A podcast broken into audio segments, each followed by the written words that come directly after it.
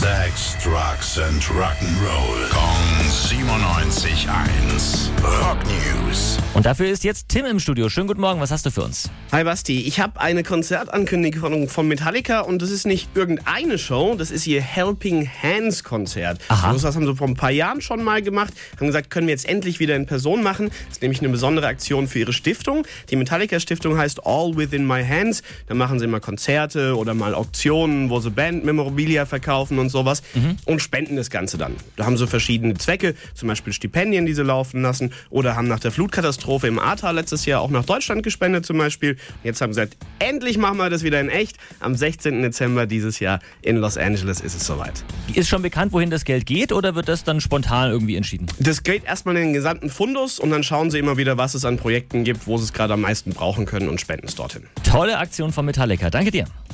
Rock News. Sex, Drugs and Rock'n'Roll. Kong 97.1. Frankens Classic Rocksender.